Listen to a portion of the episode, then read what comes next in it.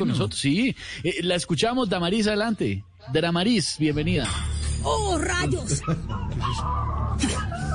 Espero se ahorren las burlas hacia mí por mi tono.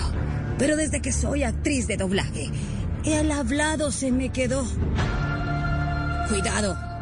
Hoy voy a contarles mi aventura al salir a comer a uno de esos restaurantes a los que les autorizaron su reapertura.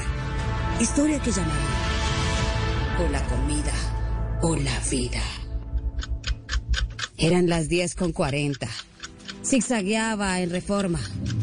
Escuchaba un sonido estridente dentro de mí. Oh, sí.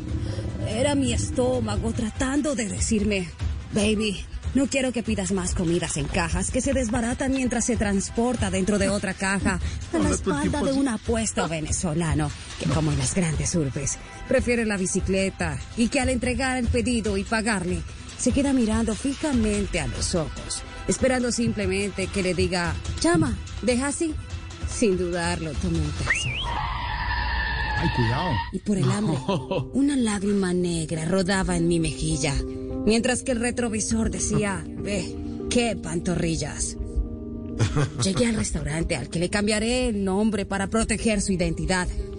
Le llamaré Andrés Carne de Pez. Que la fuerza me acompañe. Me dijo uno de los comensales que abandonaba la fila porque era tan larga que los de la CPS estaban asustados porque nunca habían visto una fila tan larga.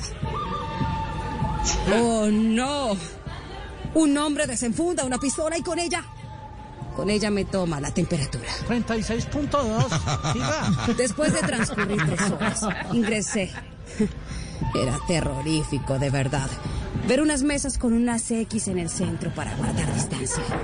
Pero el mesero hablando cerca. Todos pasando por encima. Olor a gel. Alcohol antiséptico. A desinfectante. Y llegó la noticia que nunca más desearía escuchar. Su pedido se le demora de 45 minutos a una hora. ¡Oh, no!